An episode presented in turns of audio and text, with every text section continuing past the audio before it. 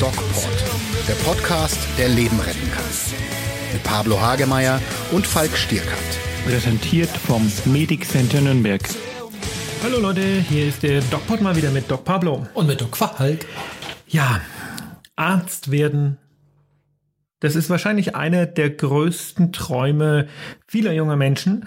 Ähm, was motiviert sie eigentlich? Warum möchte man Arzt werden? Und wie kann man das hier in Deutschland werden? Und vielleicht auch, welche Steine werden einem in den Weg gelegt? Schließlich heißt es ja ähm, in unserem Grundgesetz, glaube ich sogar, ne? jeder hat ein Recht auf freie Bildung. Mhm.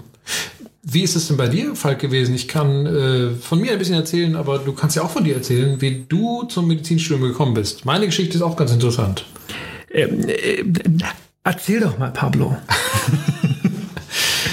ich habe ein Abitur gemacht. Ach, hör doch auf. Ah. Braucht man übrigens gar nicht, um Arzt zu werden. Dazu später mehr. Dazu später mehr. Mein Abitur war jetzt nicht so super geil, also keine Eins.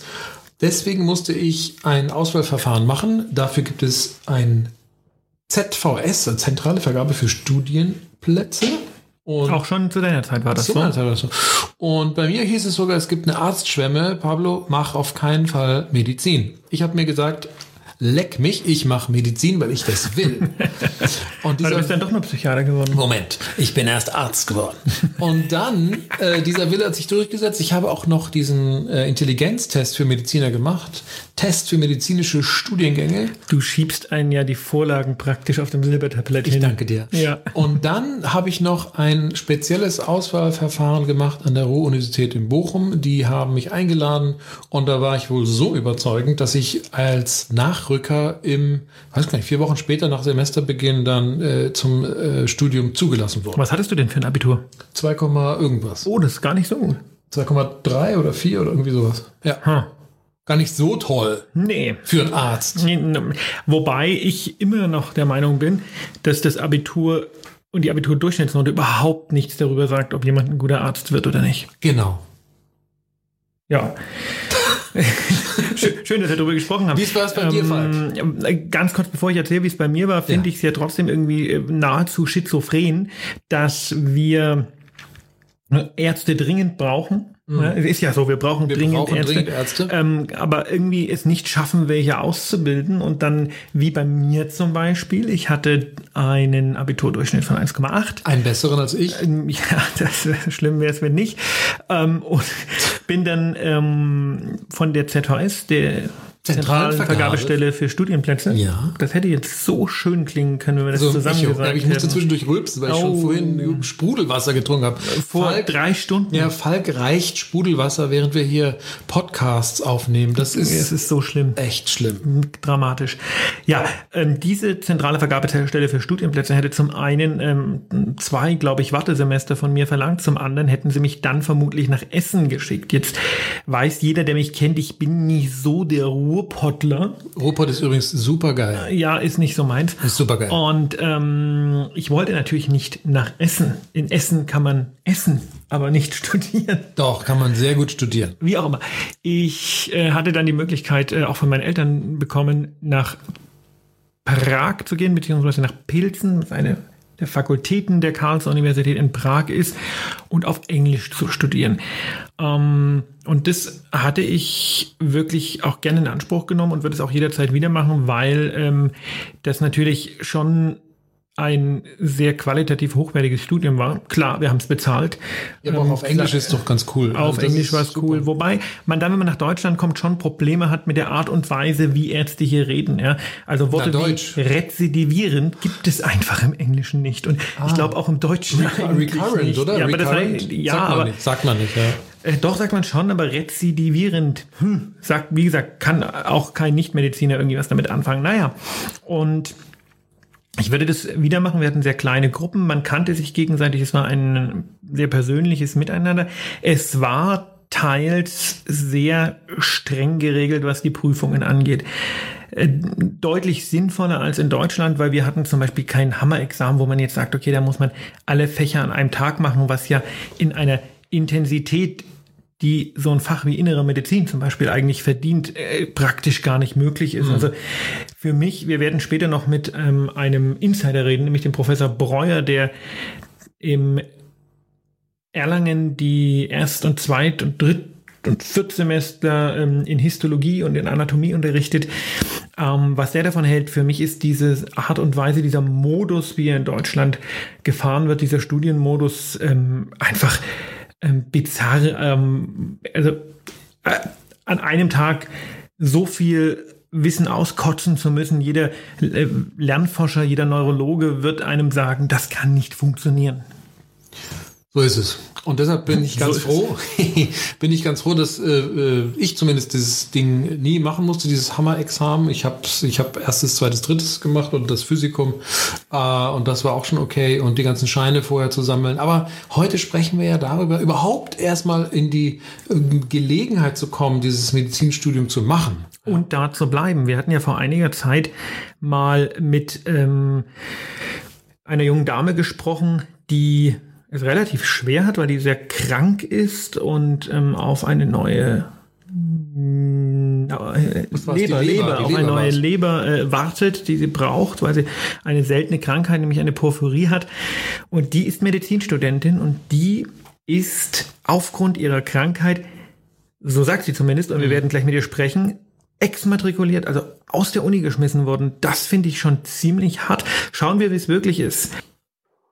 Hallo Merit. Hi. Hallo. Hallo. Willkommen. Willkommen. Ihr ja, kennt euch gar nicht, Pablo und Merit, ne? Wir haben noch, Pablo und ich kennen uns noch nicht. Wir haben noch nicht miteinander gesprochen. Ich habe zugehört das letzte Mal, das war sehr berührend. Ja. Heute unterhalten wir uns über das Medizinstudium und du hast in deinen Instagram Stories ähm, für alle Zuhörer, die ähm, nicht wissen, worum es geht, einfach at Chaos, Chaos Queenline, oder? Das unterstrich Chaos Queenline. Ah, das Chaos Queenline. Ähm, da hast du ähm, so ein bisschen was über deine Situation als Medizinstudentin beziehungsweise jetzt wohl auch leider Ex-Medizinstudentin gepostet. Erzähl doch mal. Also noch bin ich Medizinstudentin, aber es ist so, da ich ja Entschuldigung, chronisch krank bin, ähm, gibt es da Probleme. Das ist wohl auch eine Spezialität meiner Uni. Wo es studierst so, du denn? In Regensburg. Ah ja. Genau. Und ähm, da ist es so, dass man ähm, für das Physikum, also die erste große Prüfung nenne ich es mal, nach eigentlich sechs Semestern alle Scheine beisammen haben muss. Ist das nicht so, wird man quasi exmatrikuliert. Man kann dafür einen Antrag auf Verlängerung stellen, muss den auch begründen, warum man diese, ähm, dass man das nicht geschafft hat, nicht selbst zu verschulden hat. Aber ähm, man sagte mir auch, da ich ja dazwischen auch ein Urlaubssemester krankheitsbedingt hatte, würde das relativ schwierig werden. Und ähm, ein Professor, mit dem ich länger darüber sprach, sagte, ähm, wäre ich behindert oder Schwanger wäre das alles gar kein Problem, aber chronisch krank ist es eben ein Problem. Das heißt, die Krankheit selbst, wenn sie zu einer Behinderung führt, ist kein Problem? Das verstehe ich nicht. Nein, ähm, er hat das ungefähr so erklärt, dass ähm, Behinderte ja ähm, besonders gefördert und integriert werden. Auch heute ist das ja in Deutschland sehr, sehr groß geschrieben wird. Also ich sage mal, in jedem größeren Unternehmen müssen ja Behinderte eingestellt werden, weil man die integrieren muss. Ähm, ich glaube, wir müssen sagen Menschen mit Handicap oder sowas. Ja, ne? oder Menschen mit Behinderung oder Menschen mit Handicap oder wie auch immer, genau. Ähm, müssen in, in, in, großen deutschen Unternehmen ähm, oder überhaupt müssen überhaupt, integriert ja, werden. Genau. Also bei Menschen mit chronischen Krankheiten ist es nun mal so, dass sie eher eine Belastung sind und man eben die Frage stellen muss, ob man dieses Studium beenden kann, weil das ja auch Geld kostet und man sich fragen muss, ob sozusagen ja wie der Kostenfaktor ist. Aber würdest du dann nicht, wenn du einen GDB, also einen Grad der Behinderung beantragen würdest, automatisch als ähm, behindert oder gehandicapt oder wie auch immer man diese Sprach, ja, so. Sprachwurstgulasch ja, nennen so würde, ähm, gelten? Also insofern, dann warum beantragst du nicht einfach eine Behinderung? Also ähm, wahrscheinlich wäre das so. Bisher habe ich mich immer ein bisschen, wie soll ich sagen, schwer getan, damit ein GDB, also ein Grad der Behinderung, äh, zu beantragen, weil es ja zum einen natürlich schützt es einen bestimmten Dingen, aber ähm, ich hatte immer Sorge auch auf der anderen Seite, wie soll ich sagen, nicht, von, nicht stigmatisiert zu sein, aber eben vielleicht dann doch irgendwo deshalb benachteiligt zu sein. Ne? Dass wenn man hört, oder hat eine Behinderung, vielleicht möchten wir den doch nicht, vielleicht ist der nicht so oder die nicht so leistungsfähig. Ja gut, das musst du ja aber nicht angeben, ne? Nee, aber ich sag mal, ich weiß auch nicht, bisher habe ich mich irgendwie ein bisschen schwer getan damit. Und ich sag mal, bis vor, ja, ich sag mal, Ende November, Anfang Dezember wusste ich tatsächlich nicht, dass es einen Unterschied macht, ob ich chronisch krank bin mhm. oder behindert. Aber dann kam ja wohl irgendwie der Bescheid. Ja, beziehungsweise es kam so, dass ich noch, ähm, ich musste einen Verlängerungsantrag stellen und in diesem Antrag eben begründen, warum es Gründe gibt, warum ich eben nicht scheinfrei, scheinfrei nennt man eben, dass man alle Scheine hat und zum Physikum antreten kann. Das heißt, ich musste eine, einen Verlängerungsantrag stellen und in diesem eben darstellen, warum ich länger oder eben mehr als diese sechs Semester bräuchte und hatte im Rahmen dessen eben mit unserem Prüfungsausschussvorsitzenden, also im Prinzip dem, der die Prüfungskommission leitet, ein Gespräch und der sagte mir eben in diesem Gespräch, wenn Sie behindert oder schwanger, mhm. dann wäre das alles deutlich einfacher. Und er sagte auch, dass er das absolut nicht nachvollziehen kann und mhm. das reichlich lächerlich findet. Aber so wäre es nun mal. Also auch irgendwie ja. so ein bisschen bisschen heuchlerisch, oder? Ich meine, das ist ja letztlich nur ein Stück Papier, die, den man sich ja auch besorgen kann. Ja, du kannst ja im Grunde ja, genommen eine Grad der Behinderung innerhalb von wenigen Wochen, wenn man Glück hat, bei ein paar Monaten zumindest den, das Verfahren eröffnen, ja, und dann schon auf der sicheren Seite fast sein. Ja, genau. Ähm, letzten Endes muss man sagen, ja, ist ja jeden, also bei ihm hatte ich tatsächlich noch das Gefühl, mit einem relativ menschlichen Menschen zu sprechen mhm. ähm, und auch, dass er es eigentlich gut mit mir meint. Er hätte dieses Gespräch nicht mit mir führen müssen. Ich muss aber sagen, ich hatte die Jahre vorher eher das Gefühl, dass eher Steine, wo es ging, mir in den Weg gelegt worden sind. Also ich durfte mir von verschiedenen Stellen bei Beratungen so Sätze anhören wie, oh, jetzt sitzen sie im Rollstuhl, jetzt sieht man ja mal, dass sie wirklich krank sind. nicht mehr. Ja, das also, ist natürlich eine Unverschämtheit. Ja denke, das kann nicht sein. Ich meine, er erzählte mir auch, dass er schon wirklich krasse Sachen erlebt hat, wie dass ihm erzählt worden ist, die Mama ist gestorben und dann hat er die beiden in der Stadt gesehen. Also ich glaube schon, dass da auch Schindluder getrieben wird. Mhm. Das glaube ich alles, aber letzten Endes ähm, wurde dann eben dieser Antrag jetzt erstmal abgelehnt. Dann wurde mir geraten, da rein Einspruch einzulegen. Allerdings muss man sagen, diese Ab oder diese Ablehnung dieses Bescheids oder damit erstmal der nennt sich, glaube ich, offiziell endgültiger Nicht-Bestehensbescheid. Den bekam ich kurz vor Weihnachten, was man einfach sagen muss, Wie nett. unfassbar mies ist, insofern, dass die Uni für den Widerspruch und eine Beratung zweieinhalb Wochen geschlossen war und man ja auch den Widerspruch nicht einlegen kann, weil keine Sau da ist. Wie viele Prüfungen fehlen denn noch? Hm, ich weiß es nicht ganz genau. Es ist sieben oder acht bestimmt. Das sind schon einige. Okay. Wie viel sind es insgesamt, wenn man das mal so in, in, in, den Kontext setzt, damit die Hörer das ein bisschen verstehen? Äh, inwiefern, was nochmal? Ich wie viel, wie viel braucht man insgesamt, um dann diesen, äh, dieses Physikum zu bestehen oder ich antreten zu dürfen? Genau. Es sind etliche. Ähm, ich suche gerade den Bescheid, um nachlesen zu können.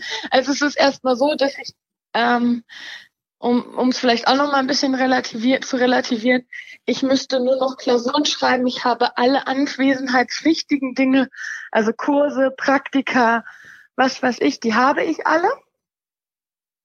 Das heißt, ich müsste theoretisch nur noch mich in die Uni begeben, um Prüfungen zu schreiben. Was, mhm. was ja auch jetzt nicht die größte Herausforderung ist, jetzt zeitlich gesehen, oder? Du müsstest eigentlich Termine machen und könntest die im Grunde genommen, na natürlich lernen noch davor, aber genau. in ein paar wenigen Monaten wäre das machbar eigentlich, oder? Das wäre wahrscheinlich machbar. Gut, man müsste halt ähm, sich auch klammern. Ich meine, ihr habt es auch gesehen, ich habe jetzt vor Weihnachten wieder 14 Tage in im Krankenhaus gelegen. Ähm, ich habe immer mal wieder Phasen, in denen ich eben krank bin oder auch ähm, zumindest nicht auf körperlich dem komplett komplett höchsten Leistungsniveau und manchmal auch eben medikamentenbedingt vielleicht auch geistig nicht auf komplettem Leistungsniveau. Ne? Also wenn ich mhm. zum Beispiel in der Klinik war und da hochdosiert Opiate bekommen habe, heißt das ja nicht, dass man nach Hause kommt Klar. und sofort wieder äh, fähig ist, Klar. ich sag mal 100 Prozent einzusteigen oder auch nach ähm, nach der Sepsis, die ich hatte, also einer, der ich hatte mehrere, wenn man eben danach zurückkommt, ist man eben nicht in der Lage, sich sofort wieder acht bis zehn Stunden an Schreibtisch zu letzen und buff, Vollgas zu lernen. Hm. Du selbst traust dir das Studium und auch die Arbeit als Arzt aber zu? Ja, definitiv. Ähm, ich habe ja auch ich sag mal, vorher komplett alles dahin ausgerichtet. Ich habe schon zu Schulzeit meinen Rettungssanitäter gemacht, habe nach der Schule eine Ausbildung zur Krankenschwester und Rettungsassistentin gemacht, habe auch immer in diesem Bereich gearbeitet und habe auch da das immer auf die Reihe bekommen. Natürlich habe ich dazwischen immer mal zwei, drei Wochen gefehlt, weil ich nun mal krank war, aber an sich traue ich mir die Arbeit schon zu, ja.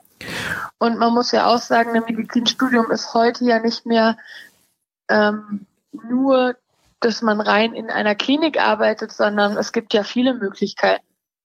Ja. Was möchtest du werden? Also ich könnte mir mehrere Dinge vorstellen. Ich kann mir durchaus vorstellen, als äh, Anästhesistin oder Pädiatrin, also Kinderärztin zu arbeiten. Ich kann mir aber auch vorstellen, zum Beispiel in einer Firma zu arbeiten, die sowas wie Computer, also so Krankenhausinformationssysteme herstellen oder in Richtung Medizinjournalismus was zu machen. Von mhm. daher, ja. ja. wir hatten ja ein, wir hatten, jetzt nicht. Medizinjournalismus ist ein hartes Boot, ne, wir Pablo? Hatten, wir hatten, wir hatten einen, einen Gast in unserem Podcast, äh, da ging es über digitale Medizin. Und ja. äh, das ist, das ist äh, vielleicht auch ein neuer Bereich, weil da gibt es ganz viele Entwicklungen. Wäre okay, das auch äh, interessant? Ja, definitiv. Ich, wie gesagt, ich sehe eben Medizin heute ähm, eher als ein Grundstudium, woraus man dann vieles weiteres machen kann. Das ist auch so. Was hast du denn für ein Abitur gehabt? Äh, mein Abitur. Mhm. Wir haben uns übrigens aus, auch geoutet vorhin. Also insofern ja, ja. Bist, du, bist du untergleichen. Mein Abitur war mit 2,3. Wow. So, naja, man muss aber zwei Dinge möchte ich dazu Gut. sagen, die vielleicht erklären klingen. Ähm, der Unfall war kurz vor dem Abitur. Der Unfall, das muss man erklären, weil da haben wir vorhin im Off drüber gesprochen. Okay. Würde, würde ich jetzt ungern machen, vielleicht erklärst du es, weil es einfach ähm, doch ja. zu emotional ist. Ja, also es ist so, dass ich kurz vorm Abitur bei einem schweren Verkehrsunfall mein Freund und unsere Tochter, also da ich verschwangert habe, unsere Tochter äh, verloren und das war eben im Januar des Jahres, wo ich Abitur gemacht habe. Ähm, das heißt, ich habe quasi noch nicht so ganz wieder regeneriert mein Abitur gemacht. Das war der eine Störfaktor. Und der zweite war, wir waren der erste Jahrgang, der sogenannte Profile hatte. Und irgendwie musste ich dann, um das Profil zu machen, Mathe und Biologie als Kurse nehmen unter anderem. Und mein Mathelehrer guckte mich damals an und sagte, du, als Mädchen mehr als eine vier bekommst du nicht. Und das hatte halt eiskalt durch. Oh, das wäre heute Wahnsinn. natürlich, äh, da, da wärst du heute so schnell weg vom Fenster. Das, Aber das, das ginge machen, ja gar nicht. Wahnsinn. Eine Geschichte habe ich an der Stelle. Meine Mathelehrerin hat mir gesagt, äh, dass sie mir das Medizinstudium nicht zutraut. Ja, das, Gut. das ist auch. Äh, das hatte ist eventuell Falk. auch eine gewisse nee. Menschenkenntnis, die Dame. Man weiß Falk, es nicht. Falk muss jetzt schweigen. Aber wir 2,3 Abiturienten, weil ich habe auch so ein Abi. Ähm, das ist nicht weiter schlimm. Also ich glaube, das Abi an sich ist. Psychiater kann man ohne, ohne weiteres werden. naja, kein guter, aber. genau, komm du nur in meine Behandlung, Falk. nee. Ich glaube tatsächlich, dass Abitur relativ wenig über die Intelligenz oder Exakt. was weiß ich eines Menschen aussagt. Wenn ich mir etliche meiner jungen Kommilitonen angucke, denke ich, bei vielen euch hätte es ganz gut getan, erstmal eine Ausbildung zu machen. Genau. Und vielleicht ein bisschen im Leben anzukommen. Man kann ja sogar ähm, Abitur, äh Quatsch, man kann ja auch Medizin, Medizin studieren, studieren ohne Abitur. Ohne Abitur, mit einer das Ausbildung. Ist, das, ne? da, da, ähm, da, werden wir dann später noch mit dem Professor Breuer drüber sprechen, was der dazu sagt. Generell finde ich aber ähm, dieses ganze mal was Praktisches machen, ja, das war ja zu unserer Zeit ähm, in den in den sexistischen Nullerjahren musste also der Mann zum Militär oder aber Zivildienst machen. Also ähm, und ich finde, es sollte, das wird ja diskutiert, ich finde, das sollte jeder, also zum Militär nicht, irgendwie, keine Ahnung, das ist wahrscheinlich Quatsch, aber es sollte jeder irgendwie so ein soziales ein Jahr machen, machen müssen, ja, weil das hat, das, das klingt jetzt vielleicht immer so ein bisschen äh, klischeehaft, aber äh, schlecht hat's mir nicht getan. Nein, definitiv bin ich voll dabei, bin ich der absoluten Meinung, dass das jedem gut täte. Ähm, und ich meine, es gibt, also guckt man sich beispielsweise mal Israel an. Da ist es ja so im Militärdienst, ja, die machen schon viel Militärisches, aber die werden zum Beispiel auch in Kibbutze äh, geschickt, mhm. um dort beispielsweise eben Kinder zu unterrichten und eben auch so soziale ähm, Aufgaben zu leisten. Und ich bin der Meinung, es schadet niemanden, sowas zu machen. Vor allem hilft es einem, glaube ich, je nachdem, was man macht, auch zu gucken, was möchte ich eigentlich hinterher machen. Das stimmt, das stimmt. Ähm, die Entscheidung, Medizin zu studieren, die ist bei vielen Menschen, die ein, die ein, wie hieß das damals, Zivi gemacht haben, dann doch gefallen, also umgefallen. Also die wollten es dann doch nicht machen, weil halt einfach man schon gesehen hat, ähm, was das eigentlich bedeutet. Genau. Und ja, definitiv. Also ich nochmal, ich bin absolut dankbar, beide Ausbildungen zu haben. Also ich habe es niemals bereut, eine Krankenpflegeausbildung gemacht zu haben. Und ich habe nie bereut, meinen Rettungsassistenten gemacht zu haben und im Rettungsdienst zu arbeiten. Einfach weil ich Menschen in allen Lebenssituationen gesehen habe, in wirklich allen. Also von Geburt bis Tod in allen Lebenslagen, diesmal habe ich Menschen gesehen und ähm, hm. ich habe gesehen, was die Arbeit als Arzt bedeutet. Ich habe gesehen, ja, ich habe einfach gesehen, was es bedeutet, Mensch, vielleicht auch unschöne Nachrichten ja. zu begleiten. Ja. ja. ja, Du, das sind eigentlich die besten Voraussetzungen, ein guter Arzt zu werden. Und äh, ich hoffe, dass das gelingt, dass du dich also wieder immatrikulieren kannst und weiter studieren Sie ist ja noch immatrikuliert. Ja, aber dass, dass du nicht rausfliegst, dass du definitiv genau, also nicht rausfliegst.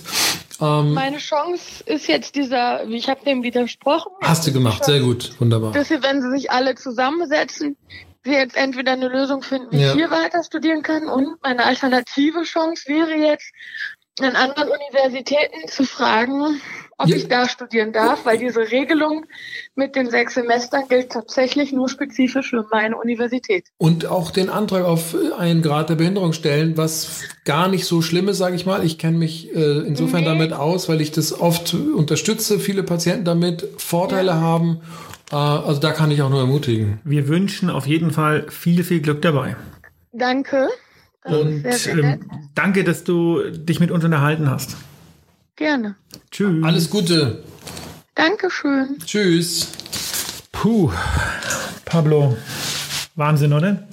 Man kann auch im Leben nicht so viel Glück haben, oder? Wahnsinn. Also muss er Respekt, äh, dass die junge Frau nicht den, den Lebensmut verloren hat. Also zieh dir das mal rein. Ähm, äh, mich mit 20 Partner und mhm. äh, Kind verlieren, ähm, dann schwer krank, mhm. regelmäßig im Krankenhaus wegen ähm, dieser Porphyrie, also wegen schlimmsten Schmerzen. Ähm, da wäre jetzt mein Appell an die Uni Regensburg, seid man nicht solche Wichser. Ja, ist doch klar. Es also ich finde wahr. es skandalös, dass ähm, wegen einer wirklich bürokratischen äh, Geschichte, die wirklich nur zwei, drei Menschen entscheiden auf dieser Welt, nämlich der Gutachten, begutachtende Arzt und ein Beamter irgendwo an der, in der Rentenversicherung, dass die beiden jetzt entscheiden darüber, ob jetzt eine Person studieren darf oder nicht. Das kann es nicht sein. Ja, also, naja, dann sollen sie halt irgendwie menschlich entscheiden. Also genau. mal ganz kurz den Arschlochhut ab, äh, abziehen und ähm, nur, nur mal ganz kurz. Ähm, wir sind noch nicht ganz am Ende mit unserem Podcast. Wir haben das schon angekündigt, dass wir den Professor Breuer auch in der Leitung haben heute. Der Professor Breuer ist der, ach, er sollte uns selber sagen. Hallo Lars. Hallo Falk. Und wie geht's Hallo, dir? Hallo Lars, hier ist der Pablo. Den musst du nicht begrüßen, der ist nur Psychiater. Aber ich höre zu. Aber ich stelle die besseren Fragen. Man muss vielleicht zur Verständigung ähm, erklären, der Lars und äh, der Pablo und der Falk sind äh, Freunde und duzen sich. Der Lars ist nämlich nicht nur Professor, sondern der Lars ist auch ein Créateur de la Gin. Ja, aber da wollen wir jetzt ja nicht drüber sprechen, oder? Der Lars hat einen Gin kreiert. Naja, wir, wir, wir wollen. Der Lars, hat den, der Lars hat den aber nicht alleine gemacht. Wir wollen insofern kurz darüber sprechen, als dass der Pablo und der Falk äh, nach dieser Podcast-Runde ein, ein, ein gutes Schlückchen trinken werden. Das ist vernünftig. Ist gut für die Leber. Ja, habe ich auch im Fernsehen gehört. Das hat so ein Professor gesagt. Und zwar ein Professor für Anatomie. Anatomie und Histologie, hast du gesagt, ne? Naja, also ich bin eigentlich von der Ausbildung her medizinischer Mikrobiologe und seit zehn Jahren Fachatom. Und ähm, ja, Professor für Anatomie, berufener Professor für Anatomie. Also ein richtiger Professor, wie du immer sagst. Ja, so ein echter, so ein echter halt. Ein echter Professor. Lars, mhm. wir hatten gerade mit der Merit gesprochen. Der, die Merit studiert in Regensburg und hat äh, ein großes Problem. Die hat nämlich eine chronische Krankheit und zwar eine intermittierende Porphyrie, die sie von Zeit zu Zeit auf die Intensivstation zwingt mit ähm, schlimmen Schmerzen, auch manchmal mit einer Sepsis, also schon mit ernsthaften Krankheitsbildern. Und die Merit studiert Medizin Medizin. Und es gibt in Regensburg an der Uni, das ist wohl relativ spezifisch für Regensburg, eine Regelung, die da besagt, dass man, wenn man nach fünf Semestern die Vorklinik, also deinen Klinikbereich, für den du ähm, ja Professor bist, ähm, nicht abgeschlossen hat, dann wird man exmatrikuliert. Auch wenn man chronisch krank ist, findest du das gut? Hm, das ist eine sehr schwierige Frage. Also zum einen ist natürlich die Studienzeit über die Regelstudienzeit gesetzlich geregelt. Und ähm, daher muss es natürlich irgendwo auch eine Regelung geben, weil ich meine, so ein Krankheitsfall ist individuell immer was ganz Schlimmes. Aber es gibt ganz häufig, und das ist meine Erfahrung, ähm, sogenannte Studientouristen, die sich quasi im Studium aufhalten und eigentlich gar nicht weitermachen wollen. Und äh, daher gibt es auch diese Regelung. Das ist natürlich insofern schwierig, ähm, da die Spreu vom Weizen zu trennen und tatsächlich zu wissen, ist jemand wirklich so schlimm krank oder gibt das nur vor, was wir auch ganz häufig erleben. Dafür gibt es ja doch aber äh, irgendwie ärztliche Diagnosen. Wenn jemand eine Porphyrie äh, als Diagnose irgendwo stehen hat, dann hat er die wohl. Ich habe ich hab ja gerade gesagt, es gibt halt individuelle ähm, oder individuelle Fälle, wo das was ganz Schlimmes ist, aber dadurch, dass wir halt allein in Erlangen beispielsweise 600 Studenten pro Jahr haben, ist es immer relativ schwierig, tatsächlich solche Einzelfälle rauszufinden. Aber das ist mir jetzt eigentlich ähm, ehrlich gesagt neu, dass dann exmatrikuliert wird, wenn so eine Erkrankung vorliegt in so einem Einzelfall. Schlimm, ne? Du sagst, da parken sich Studenten, aber auch, auch im Studiengang Medizin. Ich dachte, das ist irgendwie Soziologie und ähm, das ganze Zeug, wo man eh kein, ja, wo man eh keinen Job mit für bekommt irgendwie. Aber Medizin? Ja, ist tatsächlich so. Also es gibt welche, die ähm, sich wirklich lange in dem Studium, also in der Vorklinik aufhalten. Ich kenne da aus der eigenen Erfahrung schon mehr als ich an zwei Händen abzählen kann, Studierende, die einfach nicht weiterkommen und auch gar nicht weiterkommen wollen und dann mit ärztlichen Attesten, die zum Teil fingiert sind, was man dann auch relativ schnell rauskriegt, wenn man sie nämlich zum Amtsarzt, äh, Amtsarzt schickt, sind sie dann gesund, plötzlich ähm, quasi Atteste vorlegen und äh, dadurch sich beispielsweise Freisemester verschaffen, Prüfungszeiten nach hinten schieben können und so weiter und so fort. Warum also mache ich das? Tatsächlich. Keine Ahnung, gute Frage. Mhm. Ich nehme ja jemand anderes den Studienplatz weg dann und wenn ich eh nicht Arzt werden will, dann kann ich es doch lassen. Ja, sehe ich genauso. Und deswegen gibt es eben diese Regelung. Vielleicht sind einfach Vorteile auch aus meiner Warte psychologische Geschichten. Ne? Also jemand, der vielleicht Angst hat und sich nicht traut, äh, eine Prüfung zu machen, der freut sich natürlich, wenn er ein Semester schieben kann. Ja, es geht dann, also ich meine, wir sprechen ja jetzt nicht um die Fälle, wo ein Semester geschoben wird. Das kommt äh, tatsächlich eigentlich sehr regelmäßig vor. Ich, mir geht es jetzt schon um Fälle. Ich habe jetzt einen äh, Studierenden gehabt, der ist im 15. Semester an der Vorklinik, Vorklinik. noch gewesen und hat den, Hist und hat den Histoschein noch nicht mal gehabt. Oh. Darfst du nicht mehr Student sagen? Wir, wir, wir, wir, verhalten uns da, wir verhalten uns da, also. Ziemlich gleich alt gewesen wie ich. Nein, nein, weil du sagst Studierende. Also Pablo, Pablo und ich haben uns äh, darauf geeinigt, dass wir diesen ganzen Gender-Wahnsinn nicht mitmachen. Bei uns sind das Studenten. Ja, ich, ich mach den, ich muss den Gender-Wahn mitmachen, ähm, weil unsere Uni eine familienfreundliche Uni ist und der Vizepräsident unserer Uni, mit dem ich sehr gut befreundet ist, äh, bin, äh, der ähm, sag ich mal, der Chef Frauenbeauftragte und Genderbeauftragte der Uni ist und wir haben das alle ordentlich eingebaut bekommen. Das sind Studierende. Bei uns sind das Studenten. In der Show sind das Studenten. Wie das, das gehört, weil wenn ich nämlich Studierend bin, dann führe ich die Tätigkeit jetzt gerade in diesem Moment aus. Das ist die grammatikalische nee, das, Definition ja, von Studierender. Juristisch, ist eine juristische Diskussion, die sehr langwierig ist. Wollen wir doch jetzt gar nicht drüber sprechen. Und offensichtlich oder? auch nervig. Ähm, genau. Wir hatten ähm, uns darüber unterhalten, wie in Deutschland die Studienvoraussetzungen sind. Und ich weiß ja, dass du eine ganz konkrete Meinung dazu hast. Bevor wir dazu kommen, wir hatten uns alle geoutet, was unseren NC angeht. Wo lag denn deiner? Soll ich das jetzt wirklich hier am Telefon sagen, beziehungsweise am Mikrofon? Äh, ja, ich glaube, man hört, dass du am Telefon bist und nicht mit uns im Raum sitzt, weil die Qualität äh, ist sehr schlecht. Wo bist du denn? Ich äh, bin gerade hier in der fränkischen Schweiz. Ah, das erklärt vieles. Ähm, ja. ja. sag dein, sag, sag, dein sag, sag, doch bitte mal dein NC oder dein, dein, dein Abiturdurchschnitt. Ich, ich hatte ein 2,0er Abitur. Hey, da bin ich ja heute Abend Nicht schlecht. Äh, der Beste. Äh, ist ja super. Du bist, ja, du bist doch ein Streber. Du bist ein Streber. Ach so, so ist das. Ja. Ähm, weißt Aber du übrigens, was halt der Professor im Gegensatz zu dir. weißt du übrigens, was der Pablo ist? Ich sag's dir. Ich bin ein Raubtier. Was ist der Pablo? Der Pablo ist ein Raubtier. Das hat er, glaube ich, nicht gehört. Ja, ich glaube, das hat er nicht gehört. Ähm, wir haben ja eine. Hat, der hat ein Hühnchen gekillt, das habe ich schon gesehen. Ja, hat er es gekillt? Wir wissen es nicht. Schaut nach. Habe ich aber auch schon mal gemacht. Hühnchen oh. gekillt habe ich auch schon. Ja, kein Jetzt Thema. kriegst du böse Briefe. Kein Thema. Ja, Professor Breuer, warum ähm, ist der NC deiner Meinung nach so super? Also man muss dann, das ist relativ komplex. Man muss erstmal festhalten, dass das Medizinstudium ähm, das Studium ist, was in Deutschland die geringste Abbruchquote hat. Es gibt also kein Studium, ähm, was so selten abgebrochen wird wie das Medizinstudium. Und äh, man sucht natürlich immer händeringend nach ähm, einem Mittel oder einer Möglichkeit der Objektivierung. Und das macht man sehr lange schon ziemlich erfolgreich eben über die Abiturnote, auch wenn die Abiturnote als solches kein Indiz oder kein, ja, weiß ich nicht, kein Marker dafür ist, ob jemand sozial kompetent genug ist, mal Arzt zu sein. Aber es ist trotzdem ein ganz gutes Werkzeug, um festzustellen, wie fleißig jemand lernt. Und ähm, das Medizinstudium ist nun mal Fleißstudium. Und was ist mit dem Emotional Skills, also mit der, mit der Intelligenz, die aber auf der emotionalen Ebene ist? Die kriegt man ja nicht mit dem Abitur. Gott sei Dank, sonst wäre ich nie Arzt geworden. Das meine ich, das meine ich ja gerade. Irgendein Bundespräsident hat mal gesagt, dass die Abiturnote umgekehrt proportional zum so zur Sozialkompetenz ist. Ich weiß nicht mehr, wer das war, aber das hat ein Bundespräsident mal gesagt. Was hat denn der für eine Abiturnote gehabt? Ja, aber trotzdem misst man ja, also meine Karriere in die Medizin oder mein Weg in die Medizin war ja über so ein Vorgespräch und tatsächlich habe ich mich dann an der Uni selbst vorgestellt. Und da wurden, glaube ich, diese sozialen Faktoren äh, durchaus mit äh, in die Waagschale geworfen. Mein Abi war, ich kann mich nicht erinnern, 2,3 oder 2,5. Vorhin konntest du dich noch erinnern. 2,3 2,3 glaube ich. Ja, 2,3.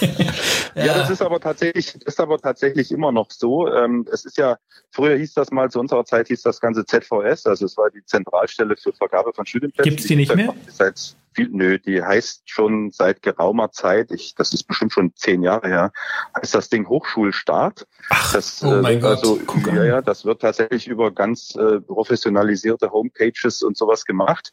Ähm, das ist ehemals die ZVS gewesen. Und dort ist es ja so, dass äh, nur etwa 20 Prozent der Plätze nach der Abiturnote wirklich auch vergeben werden. 20 Prozent der Plätze dann über Wartezeit und die restlichen 60 Prozent werden tatsächlich von der Hochschule selbst vergeben. Also das ist ähm, aktuell so der Usus. Bist du denn damit drin, wenn die Hochschule das vergibt? Also kannst du damit entscheiden? Ich selbst bin da nicht in dieser Kommission drin, nee, ähm, aber sind Kollegen von mir, die das dann entsprechend äh, so ein Auswahlgespräch mitführen. Und nach welchen ähm, Kriterien ähm, wird das gemacht? Gravierender ist das natürlich bei so Medical Schools, also beispielsweise Nürnberg, Paracelsus Universität oder Wittenherdecke ähm, oder überhaupt so Unis, wo Modellstudiengänge sind. Da bewirbst du dich eben richtig direkt an der Uni und nicht über diese ehemals ZVS. Ähm, und dann äh, wird man eingeladen und es gibt ein richtiges äh, wie ein Assessment Center, wie ein Vorstellungsgespräch, wo du auch tatsächlich intensiv gefragt wird, was ich jetzt gar nicht so schlecht finde. Aber das ist natürlich tierisch aufwendig und äh, an der Uni mit 40.000 Studierenden kann man sowas eben nicht machen. Ja, wenn da 40.000 Studenten sind, geht das nicht, das stimmt. Nach welchen ähm, Kriterien werden denn diese ähm, Studenten ausgewählt, die ähm, wie viel 60 Prozent der Plätze, wo Kollegen von dir drin sitzen in diesem Ausschuss, ja, ähm, vergeben werden. Was sind das für Kriterien? Weil wenn du jemanden fragst, warum wollen sie Arzt werden, dann würde dir sagen, Pablo, weil ich Psychiater werden will. Nee, weil so. ich Menschen helfen will. Ja, das ist so irgendwie, keine Ahnung, das, das, das kannst ja knicken, das sagt ja jeder. Also, was sind die, die äh, Kriterien? Sind die subjektiv, sind die objektiv? Wie, wie läuft das? Naja, das, na, so richtig objektiv oder objektivieren kann man den natürlich nicht, aber das spielen selbstverständlich ähm, erstmal die Motivation natürlich eine große Rolle, warum, das, äh, was Pablo gerade gesagt hat, warum jemand wirklich überhaupt Medizin studieren will. Ähm, das, äh, da sitzt häufig auch ein Psychologe mit dabei, der dann ähm, auch rauskriegt, ob das tatsächlich der Wahrheit entspricht oder nicht. Dann kommt es ähm, zum Teil geht es um die berufliche Qualifikation, ob jemand beispielsweise vorher schon mal eine, eine, Ausbildung abgeschlossen hat. Ganz häufig ist es ja so, dass bei uns ähm, Studierende vorher vielleicht in der, in der Pflege gewesen sind oder im Rettungsdienst. Ähm, das spielt eine Rolle. Dann spielt natürlich eine Rolle, wo ähm, möchte derjenige gern studieren, ist er heimatnah oder nicht. Ähm, dann spielen Erkrankungen tatsächlich auch eine Rolle. Ist jemand pflegebedürftig und ist beispielsweise auf auf äh, Pflege angewiesen, die er an dem Ort schon hat, der wird natürlich bevorzugt einen Platz heimatnah bekommen. Also das sind tatsächlich so Gründe hauptsächlich. Da geht es also nicht darum, ob jemand schon Anatomie oder, oder Physiologie oder Biochemie Vorkenntnisse hat. Und ähm, wenn du jetzt unseren Zuhörern Tipps geben könntest für so ein Gespräch, Zuhörer, die jetzt vielleicht, ähm, keine Ahnung, in einem äh, zumutbaren Umkreis von 50 Kilometern wohnen, die keine chronischen Krankheiten haben oder nicht keine Behinderungen mit sich rumtragen, wenn du da jetzt ähm, sagst, okay, was sind die Dinge, auf die es wirklich ankommt? Was, was wäre das? Bei dem Gespräch meinst du jetzt? Bei dem Gespräch, weil es geht noch? ja äh, immerhin um weil 60 Prozent der Studienplätze. Ja, aber Moment, wir dürfen ja nicht, wir dürfen ja eins nicht vergessen, es gibt ja noch den TMS, also den Test für medizinische Studiengänge. Und äh, mit dem, und das nehmen sehr, sehr viele Studierende wahr, ähm, kann man die Abiturnote nochmal signifikant verbessern. Das heißt, äh, ich beispielsweise mit, ähm, gut, bei mir ist schon über 20 Jahre her, aber ich mit meinem 2.0er Abitur ähm, könnte, wenn ich erfolgreich im TMS wäre die Note um 0,8 Punkte verbessern. Das heißt, ich könnte locker auf 1,2 kommen, wobei ich dann in Erlangen immer noch keine Chance hätte. Also in Erlangen haben wir aktuell ein NC von 1,0. Das muss man auch dazu sagen. Und wir haben die Besten, die tatsächlich ähm, den TMS noch gemacht haben und vielleicht schon 1-0 Abi hatten. Äh, die beste Studentin, die ich mal hatte, jetzt habe ich selber Studentin gesagt, Studierende, ähm, hat von 0,2 gehabt. Ja, das ist natürlich, das ist natürlich dann auch äh, irgendwie, das ist, geht ja schon fast in die andere Richtung peinlich. Aber ähm, ähm du hast ja gesagt, dieser, die, diese Durchschnittsnote zählt nur 20 Prozent. Jetzt haben wir aber noch 60 Prozent andere.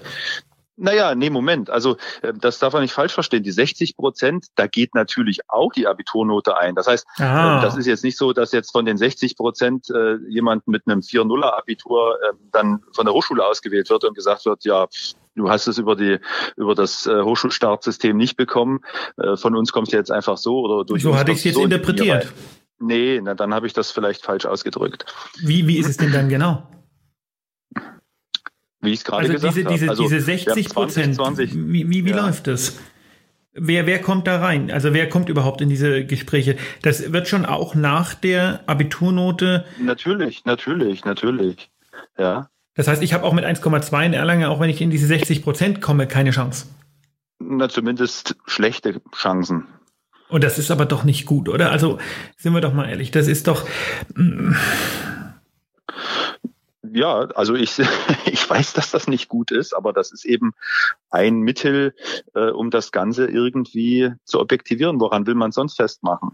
Ja, ich Wo weiß nicht, es ist, es ist halt problematisch, weil wir haben in unserer Verfassung, in unserem äh, Grund, Grundgesetz, haben wir ja das Recht auf freie Bildung stehen, ne? Und das wird ja auch immer wieder eingeklagt.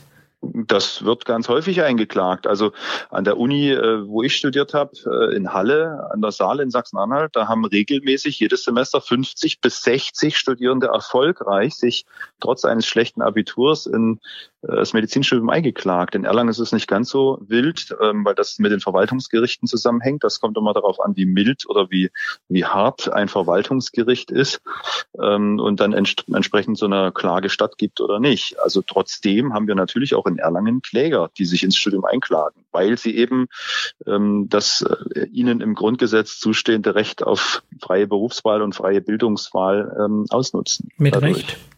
Würde es denn Sinn machen, den äh, NC etwas zu senken für ein, zwei Jahre, damit wir die drohende und die schon jetzt bestehenden Ärztemangel auffangen und abpuffern können, dass wir so eine künstliche Welle erzeugen an Nachwuchs?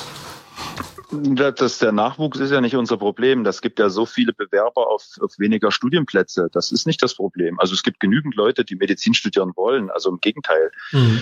Es kommen ja, es kommen ja praktisch auf einen Studienplatz zwei Bewerber in Deutschland. Aber ich glaube, was Pablo meinte, ist, dass man sagt, okay, man lässt die halt alle studieren, aber das wird ein Platzproblem, nehme ich mal also an. Ne? Kurzfristig mal, für ein, das, zwei Jahre. Das ist, ja nicht, das ist ja nicht nur das Platzproblem, das ist ja ein Kapazitätsproblem. Ähm, nicht nur was den Platz der Infrastruktur betrifft, sondern ähm, was, was äh, die Kapazität der Dozenten, Professoren und, und, und Assistenten und so weiter betrifft. Also Medizinstudium, ich meine, man muss natürlich auch mal vor Augen halten, in, in Bayern kostet ein Medizinstudium äh, über den Daumen gepeilt vom ersten bis zum zwölften Semester pro Studierenden 260.000 Euro. Das ist das, was das Land zahlt. Und äh, das, das Land kann man sich bekommt ja aber auch was zurück. Also das bekommt ja äh, Ärzte zurück. Ja, nicht zwingend. Es gibt viele Ärzte, die dann abwandern, die ins Ausland gehen. Ähm, ins das, Vogtland. Gesagt, das sind weit, das, ins Vogtland. Kennst du die Werbung? Genau. Äh, nee. Da gibt so eine Werbung, ähm, die, ist, die ist so lustig, da muss ich immer lachen. Meine Freundin und ich, wir kommen aus Bayern, aber wir wohnen in Bayern, aber nicht mehr lange. Bald ziehen wir ins Vogtland. Da werden wir uns bestimmt was Schönes aufbauen. Kennst du nicht die Werbung? Die ist so lustig. Die nehmen uns, die, die nehmen uns die Arbeitskräfte weg. Ja, aber wie gesagt, das Problem ist ja nicht, wir hatten ja mal eine Ärzteschwemme, dann gab es mal einen Ärztemangel, aber wir haben ja keinen wirklichen Ärztemangel. Äh, wir haben ja einen Mangel von Ärzten auf dem Land, äh, weil das will ja niemand machen. Die Kliniken sind ja rammelvoll mit Ärzten. Das ist ja nicht unser Problem. Da würde ich dir widersprechen. Da würde ich dir tatsächlich widersprechen. Wir haben in, äh, in der Klinik, in der ich arbeite, ähm, und es ist keine kleine Klinik und das ist sicherlich keine unangenehme Klinik.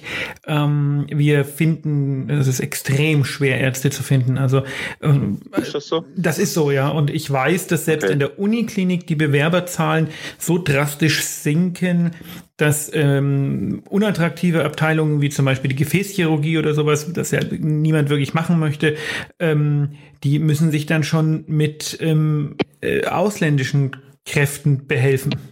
Also das ist, also ich, ich glaube, das da ist, was, ist die Situation nicht, schlimmer als du denkst. Was ich nicht bestätigen kann. Also ich will das jetzt auch nicht äh, 100 Prozent äh, mich da irgendwie zu was hinreißen lassen, aber das kann ich eigentlich nicht bestätigen. Mhm.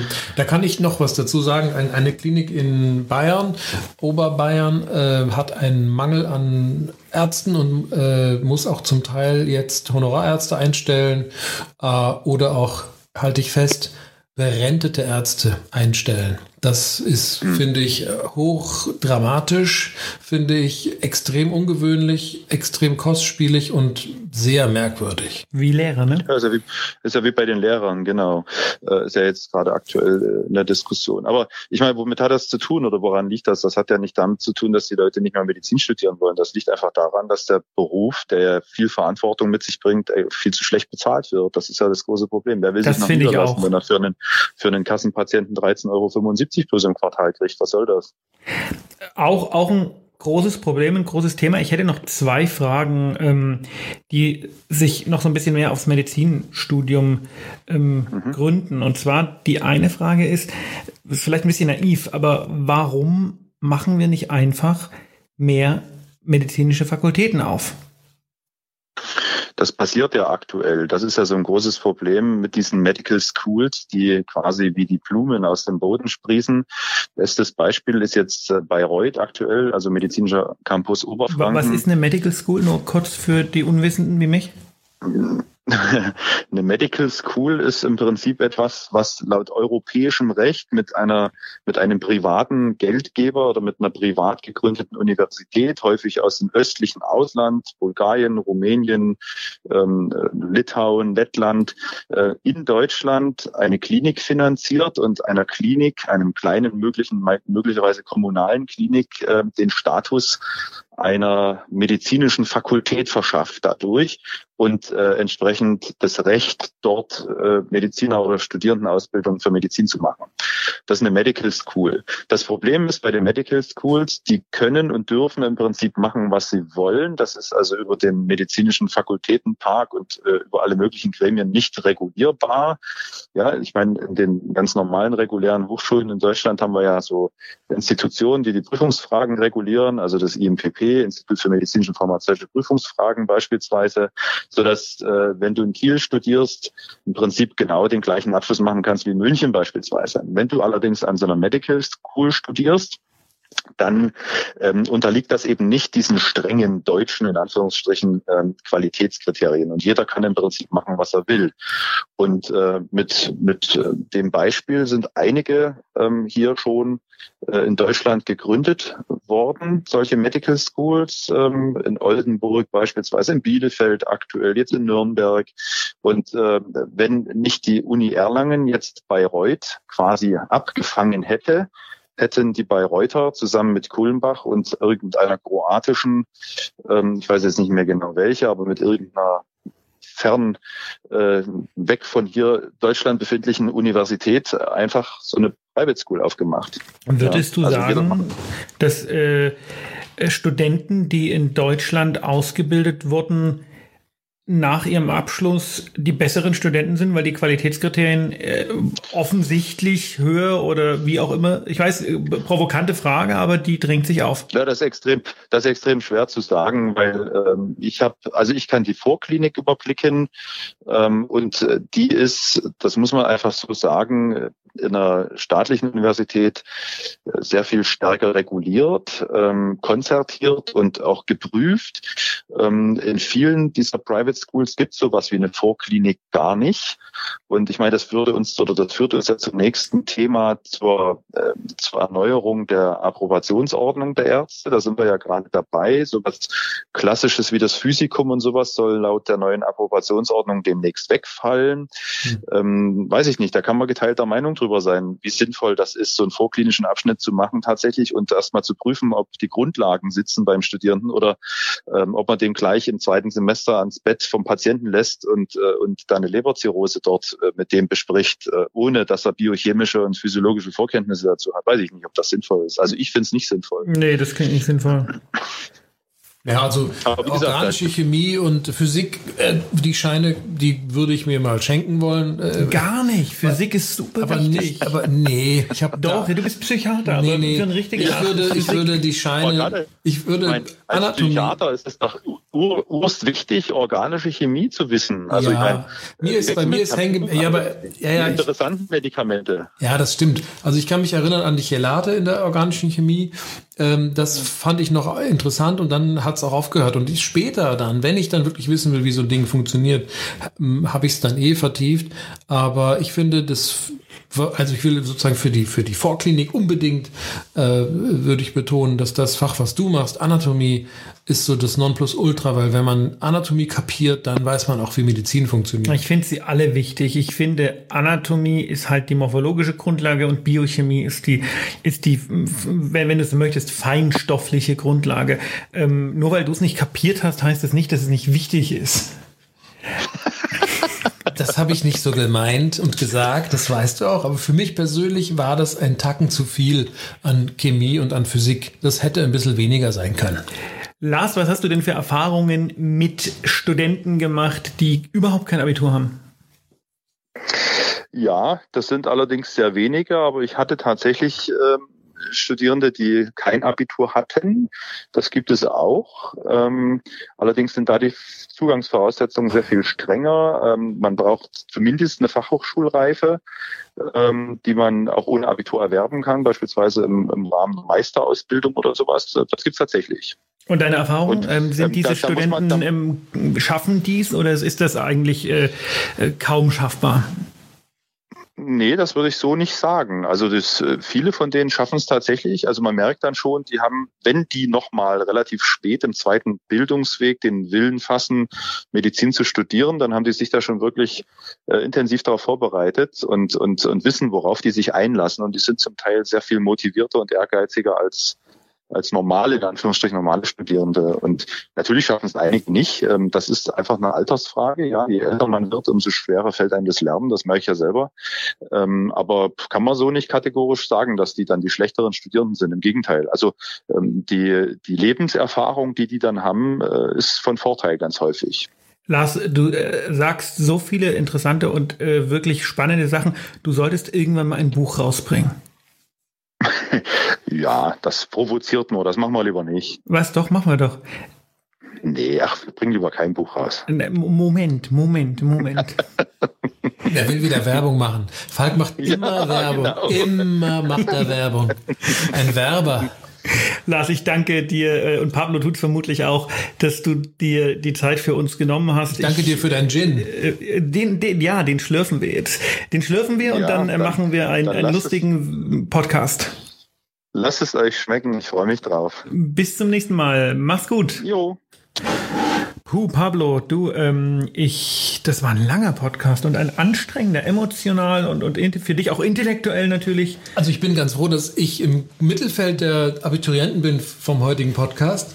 Ähm, und äh, dass, ich, dass es nur ein, ein Angeber-Podcaster gibt hier unter uns. Ein Dabei Streber. war ich gar nicht so gut. Ja. Äh, was, ich, was ich vielleicht sagen muss, da kann ich angeben, ich habe ähm, mein Medizinstudium mit 1,0 und als ähm, einer der drei besten, die in der 500-jährigen Geschichte auf dieser Uni waren, abgeschlossen. Ich brauche brauch ganz viel Gin gleich.